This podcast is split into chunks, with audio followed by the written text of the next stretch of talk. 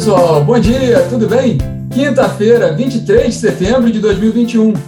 Eu sou Rodrigo Polito e este é o Minuto Megawatt de hoje, transmitido todos os dias, às 9 da manhã, em live no Instagram e também fica disponível em podcast, em todas as plataformas de podcast. Você pode escutar o Minuto Megawatt do dia. Bom, hoje a gente fala sobre dois assuntos importantíssimos.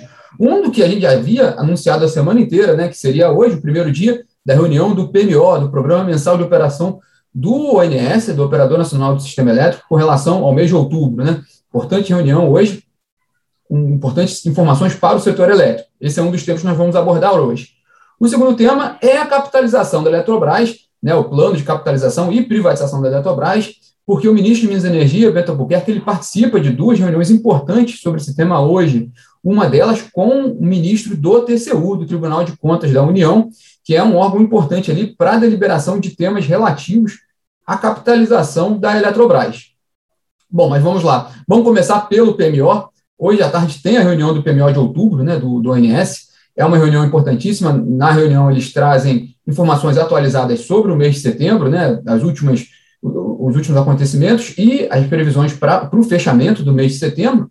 E também trazem lá as primeiras informações que eles preveem para outubro, com relação à carga, né, que é um ponto importante que a gente tem prestado atenção, em relação também a volume, né, previsão de afluências para o mês de outubro, e expectativa de fechamento ali, de, de, de nível dos, dos, reservatórios hidrelétricos no final de outubro, né, que é um dado importante também que a gente deve, deve procurar saber. Né.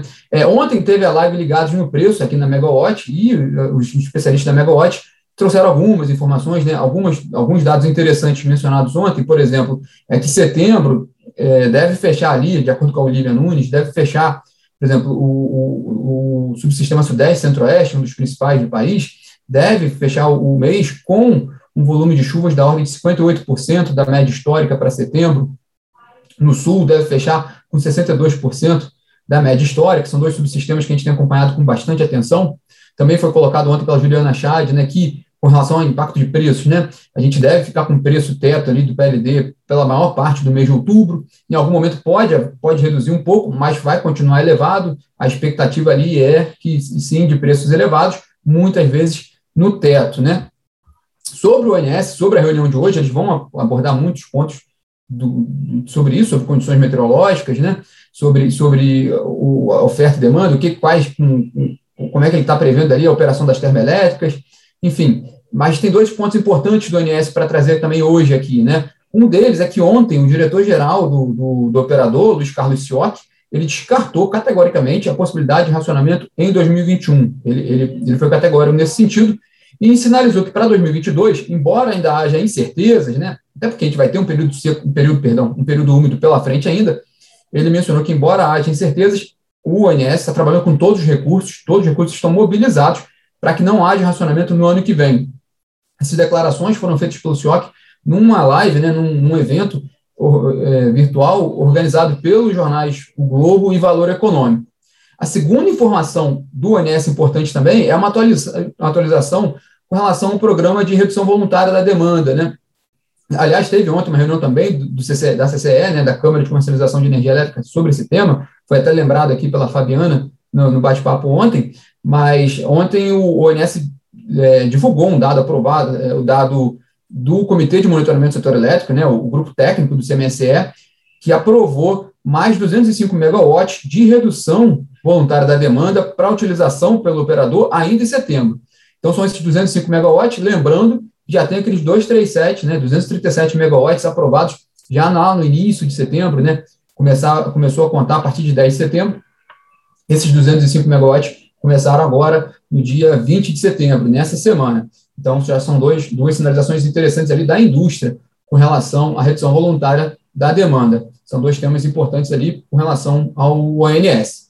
E vamos ao segundo dia, ao segundo assunto importante do dia, né? E agora para Brasília. É, hoje o ministro de Minas e Energia, Bento Albuquerque, que retornou lá da, de Viena, da reunião que participou, né, da, com a Agência Internacional de Energia Atômica, ele está de volta e ele tem previsão ali de uma videoconferência com o ministro Benjamin Zindler, do Tribunal de Contas da União, às duas da tarde. Lembrando que o TCU ele tem um papel chave ali na, na capitalização da Eletrobras, ele precisa aprovar vários termos ali importantes é, não só, é, não só o acordo em si, mas a, o, processo, o processo em si, mas os valores né, que, que estão sendo levantados ali, que estão sendo aprovados para, para a capitalização da, da Eletrobras, inclusive para a descotização das usinas. Né? O TCU tem um papel-chave ali de aprovação.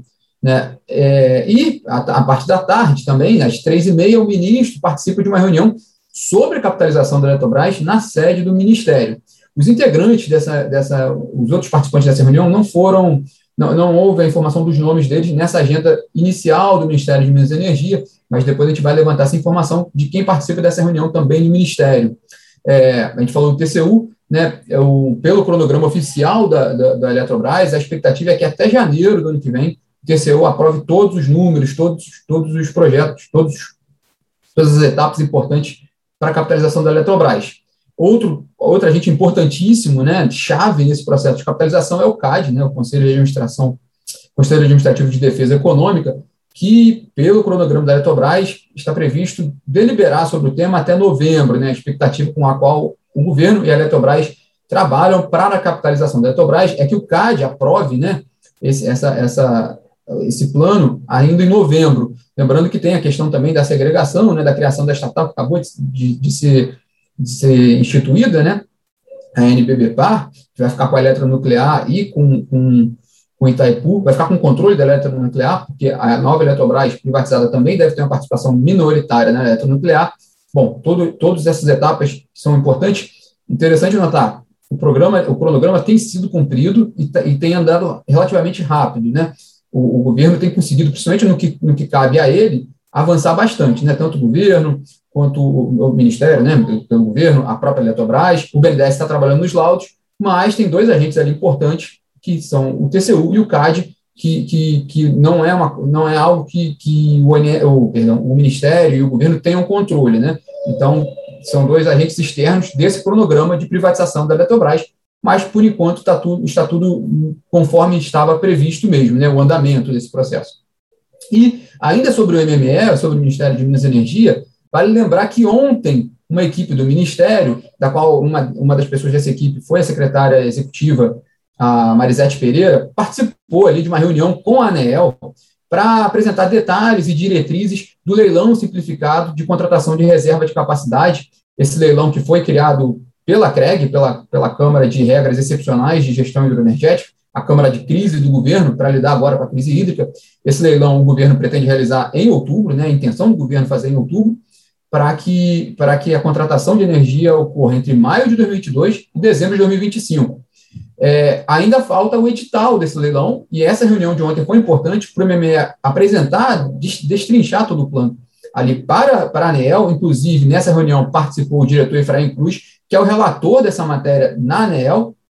Então, com esse detalhamento maior, é possível a gente aguardar agora, né, o mercado aguarda isso com, com, com bastante expectativa, a definição do edital desse leilão com a realização dele em outubro. A gente fica acompanhando também este assunto. E para fechar a agenda do dia, aí é com a gente mesmo, na Megawatt, né? Às 10h30 a gente faz um webinar hoje em parceria com o Instituto Acende Brasil, para falar sobre debêntures de infraestrutura e financiabilidade do setor elétrico. Basicamente, é, o principal ponto de partida dessa discussão é o, é o PL 2646, que foi aprovado na Câmara e está no Senado, relativo às debêntures de infraestrutura, né? É, e participam desse, desse, desse webinar o senador Wellington Fagundes, que é o relator do projeto no Senado, o deputado Edinho Bez, que é diretor da Frente Parlamentar Mista de Logística e Infraestrutura, também, que participa muito dessas discussões, né?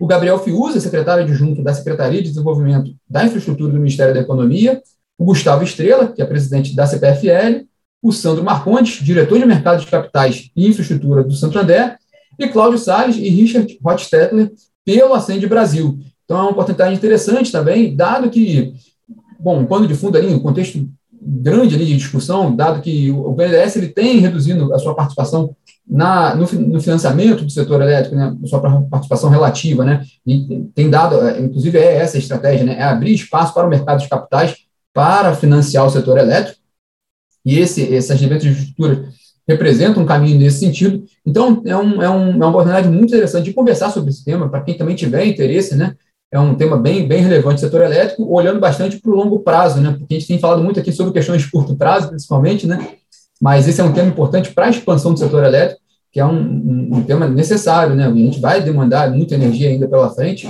então essa discussão é bem interessante. Vai ser tanto no Zoom quanto no YouTube. Ficam convidados, é hoje às 10h30 da manhã. Bom, pessoal, esses são os destaques de hoje e nos falamos amanhã. Tchau, tchau.